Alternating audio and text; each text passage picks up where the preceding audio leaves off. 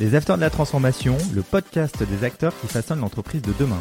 Un nouveau rendez-vous qui donne la parole aux dirigeants, présenté par Fanny Bourdin, une production Adéquancy. Bonjour à toutes et à tous. Cette semaine, dans les Afters de la Transformation, nous sommes en compagnie de Thierry Chétrit, directeur général de Clearfield International. Bonjour Thierry. Bonjour. Nous allons faire avec vous un état des lieux de la situation des M&A, fusions et acquisitions en Europe et dans le monde, en France aussi évidemment. Démarrons par la genèse un peu de quand et comment vous avez créé Clearfield International. C'est quand même drôle d'avoir grandi dans une cité et de se retrouver après créateur d'une banque d'affaires. dit comme ça, c'est très drôle. Mais entre les deux, euh, s'est passé plein de choses. J'ai fait quelques études, d'une part, et d'autre part, j'ai eu quelques expériences ensuite euh, en tant que bon euh, financier euh, dans les entreprises où on, où on, apprend la finance. Euh, puis, j'ai été amené à créer Clearfield après déjà une douzaine d'années d'expérience de dirigeants, de dirigeants financiers dans de grands groupes, notamment américains, Omnicom, où j'étais directeur général en France. Je faisais des acquisitions pour ce groupe et puis en 98, euh, j'ai eu la révélation Internet de cette époque. J'ai vu qu'il fallait euh, forcément euh, y faire quelque chose, que ça allait être une vague gigantesque. J'étais pris de passion par ce phénomène à l'époque. j'ai créé une première entreprise qui était destinée à accompagner, financer les startups du web, les premières de 98 à 2001, avant que la bulle, la première, n'explose. Puis après, euh, j'ai continué cette activité euh, dans le format qui, euh, qui est beaucoup plus celui d'aujourd'hui. Plus dans les startups, mais dans toutes les activités, tous les secteurs économiques. Alors, est-ce que vous pouvez nous expliquer ce que fait Clearfield International exactement? Alors, Clearfield, donc, qui est la continuité de, de la société que j'avais créée avant, est une banque d'affaires, mais avec les caractéristiques dès sa naissance, dès qu'on l'a créée en 2004. Je dis on parce que c'est une œuvre collective. J'ai créé avec quatre autres associés principalement euh, européens et euh, américains. Donc c'est une banque d'affaires qui conseille des opérations financières, qui les met au point, donc des opérations euh, de cession, d'acquisition, de fusion, de financement, tout ce qui touche au capital et à la stratégie des, entreprises et des groupes. Et nous l'avons créé avec ses associés européens et internationaux pour être capable de faire ces opérations non seulement à échelle française, mais ça, un certain nombre d'entreprises le faisaient, mais surtout à échelle mondiale. Et à échelle mondiale, les très grandes banques d'affaires savaient faire de très grands deals. Euh, la plus connue, c'est Goldman Sachs, euh, mais à plus petite échelle, ce qu'on appelle le mid-market, euh, les interventions étaient très locales. Les banques françaises faisaient beaucoup d'opérations locales françaises et on trouvait que ça manquait et que ça allait manquer de manière de plus en plus. et depuis euh, l'avenir euh, nous a donné euh, raison. voilà, donc c'était ça, et c'est un, ensemble international qui s'est créé dès le début, qu'ensuite on a étendu, mais l'idée de départ était, était celle-là. Vous êtes combien chez Clearfield aujourd'hui? Donc on est de 350 dans le monde, dans 25 pays. Ça reste une petite entreprise, puisque 350 personnes, ça reste très, en termes d'effectifs, c'est très petit. Euh, mais euh, dans notre univers, à nous, dans ce métier, euh, c'est très, c'est assez significatif. Vous étiez les pionniers quelque part? on, était un peu pionniers dans ce, sur ce mode-là d'organisation. Ça nous met dans le, top 10 des classements hein, dans notre métier, comme dans beaucoup.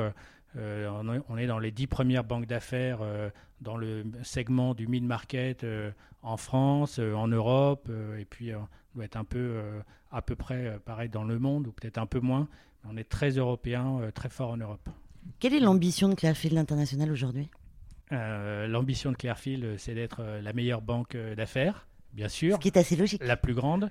Mais la meilleure et la plus grande, c'est bien sûr pour en faire toujours plus et, toujours mieux, mais aussi pour incarner quelque chose d'un petit peu différent, parce qu'on fait ce métier, pas seulement, qui est souvent vu, et à raison, comme euh, un métier euh, de deal maker, euh, faisant des deals et pour encaisser des gros honoraires en, conséquence.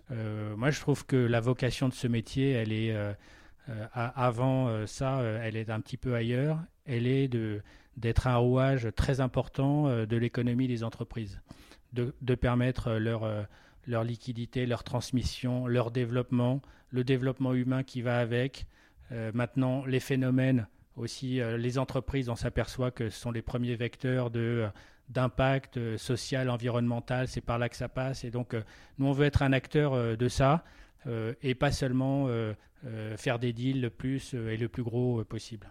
On va parler un peu du marché maintenant. Est-ce que le marché est extrêmement dynamique aujourd'hui? Est-ce qu'il y a certaines tendances qui émergent dans les fusions et les acquisitions? Il y a des tendances très très significatives qui ont été sans doute renforcées par la période qu'on vient de vivre. J'en citerai euh, deux euh, vraiment principales qui sont euh, le digital, bien sûr, parce que le monde se digitalise, on le voit.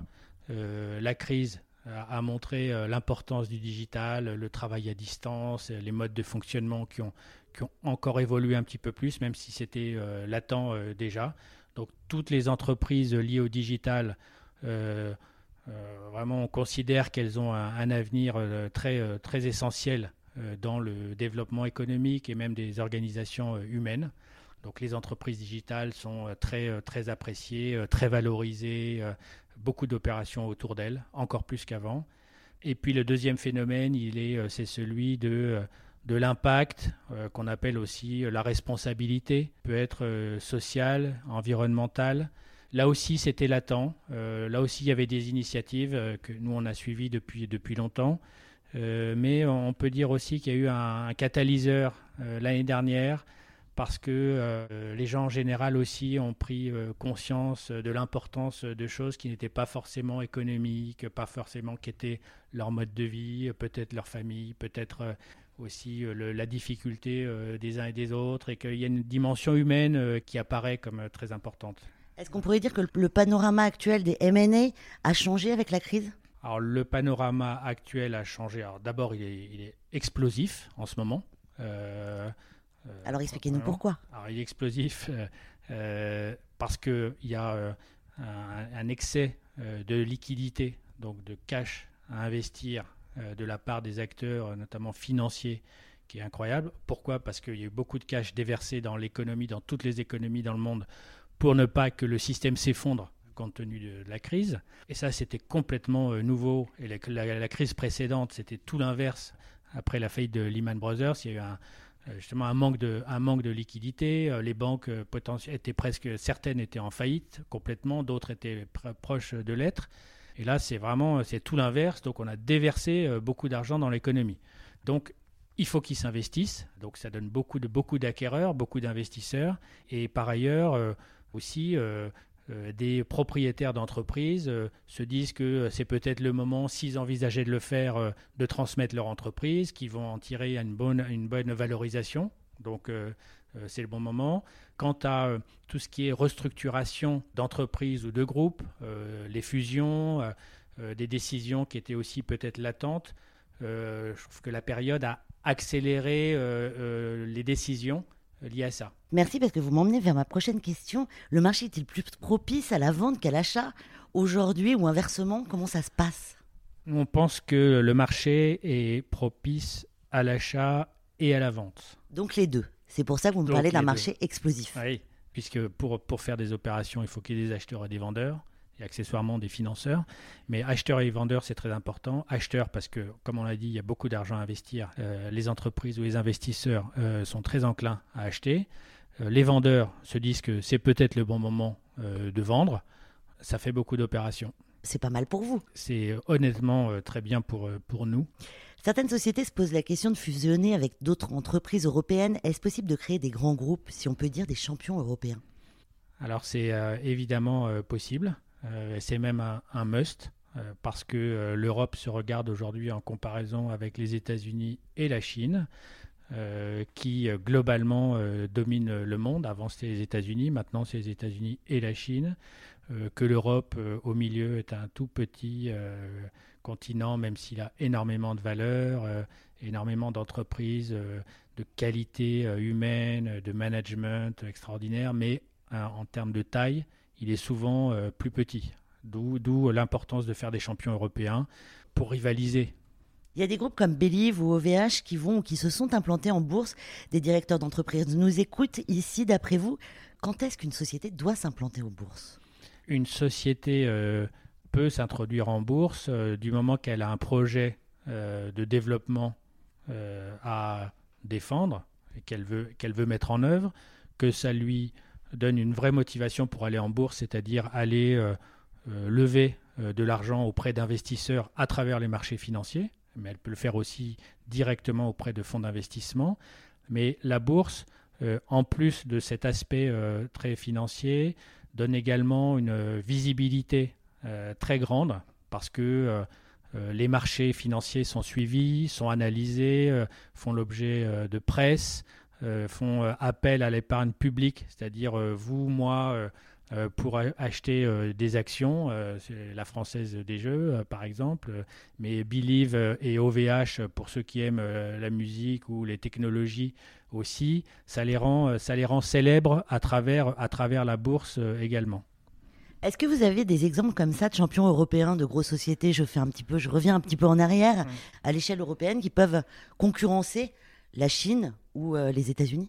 Alors les, grandes fusions euh, en cours, mais là où on avait déjà des, champions euh, français et peut-être européens, c'est les méga champions, méga fusions, c'est Suez Veolia, c'est Alstom Bombardier, mais c'est toujours dans une logique d'être non plus champion en France ou voire même en Europe, mais d'être champion ou un des champions mondiaux. Nous sommes en plein rebond post-Covid aujourd'hui. Pensez-vous que la situation financière à venir est instable? On peut voir le verre euh, à moitié plein ou à moitié vide. La situation financière est très euh, bonne finalement. Aujourd'hui. On le voit, ça se matérialise par euh, globalement les marchés se portent bien. toutes les, tous les actifs valent plus. finalement, sur, un plan social, on ne voit pas beaucoup de casse parce qu'il y a moins d'entreprises en difficulté parce qu'elles ont été toutes aidées euh, euh, on, pourrait le penser. Donc euh, ça c'est le verre à moitié plein et à moitié vide. On se dit qu'est-ce qui va se passer après? Donc, est-ce qu'on va devoir rembourser, faire des économies? Est-ce qu'on va lâcher les entreprises? Et là, il va y avoir une vague de rattrapage de difficultés. Euh, mais euh, je ne sais pas le dire de, quel côté ça va aller euh, plus que quelqu'un d'autre. Mais justement, si, si l'État, par exemple, lâche les entreprises, est-ce que c'est bon pour une banque d'affaires? Notre métier ne se fait pas sur la difficulté des entreprises. Elle se fait sur les entreprises en développement, en croissance, qui ont une valeur importante, euh, la difficulté, c'est on la gère parce que euh, là aussi, ça fait partie de notre vocation, même si, encore une fois, euh, c'est pas là où on va gagner le mieux notre vie, mais à certains moments, on rencontre des entreprises qui sont en difficulté, en grande difficulté, c'est notre devoir aussi de les aider. elles ont besoin de nous aussi à ce moment-là. Et ça nous est arrivé dans le passé sur des exemples très, très concrets, on a dû le faire. Qu'est-ce que je peux souhaiter Qu'est-ce qu'on peut souhaiter à Clairefield International dans l'avenir? Vous pouvez nous souhaiter euh, beaucoup de succès, évidemment, euh, parce qu'on est une entreprise et que euh, le but d'une entreprise, c'est la réussite. Est-ce que vous pensez qu'il va y avoir une métamorphose, une, une mutation dans les, dans les banques d'affaires ces prochaines années? Je pense qu'il peut y en avoir plusieurs. Il peut y en avoir une. Peut-être qu'elles ne elles vont pas dans le même sens ou peut-être se complètent-elles. la première, c'est c'est d'être un tout petit peu plus euh, euh, humaine, euh, notamment vis-à-vis de ses propres équipes. Ça a été souvent décrié, le mode de fonctionnement, le rythme de travail dans nos métiers, qui est parfois vraiment incroyable, et que ça a vraiment posé des, difficultés. La deuxième chose, c'est tout l'inverse, ça peut être la, robotisation d'une partie des, tâches que l'on fait, les aspects recherche, gestion de la data euh, en provenance de, bases de données. Ça, il y a des choses où on peut imaginer que ce soit automatisé un jour. Euh, heureusement, ce n'est qu'une petite partie de notre métier parce que la partie la plus importante, elle est humaine et intelligente. Donc, on n'est pas inquiet encore à l'idée d'être remplacé par des robots. C'est une bonne nouvelle. Oui, oui, oui, je suis d'accord. Alors, une dernière question. Pour la route, auriez-vous des tips pour les jeunes voulant intégrer des banques d'affaires comme la vôtre? Oui, euh, surtout en m'inspirant de ce que font certains jeunes euh, déjà et dont on se dit qu'ils font euh, bien. Alors évidemment, ils font de très bonnes écoles, les meilleures possibles. Deuxièmement, ils sont les plus internationaux possibles, puisque nous... Il faut parler combien de langues? Il faut principalement parler l'anglais.